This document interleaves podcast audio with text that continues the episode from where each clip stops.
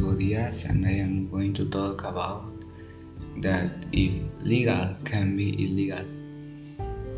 So, can be legal be illegal?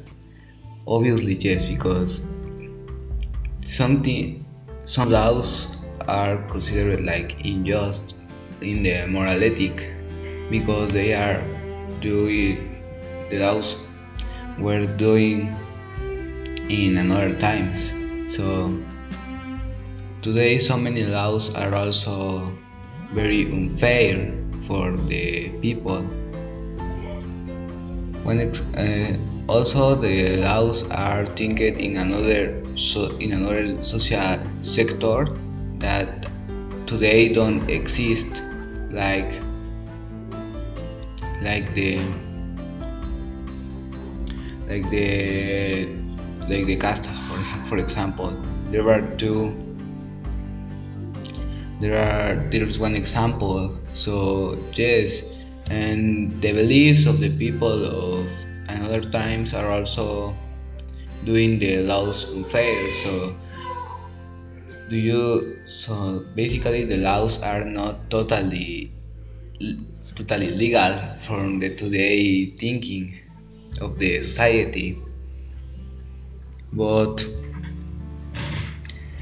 and also the laws can be illegal because no some people overuse the law for her own benef- benefit.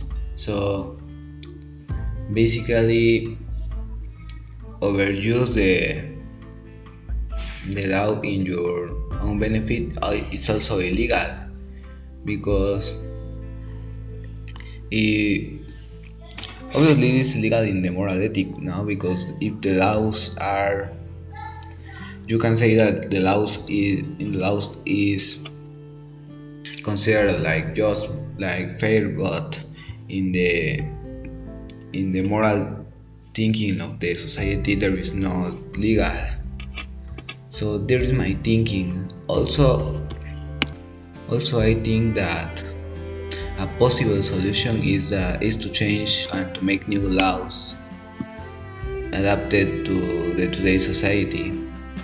There can be that the laws can be more fair for the people and it helps also renovating the rights of the people adapting to the new necessities that the society presents. So there is basically basically my solution. Thank you. Thank you for hearing this podcast. Goodbye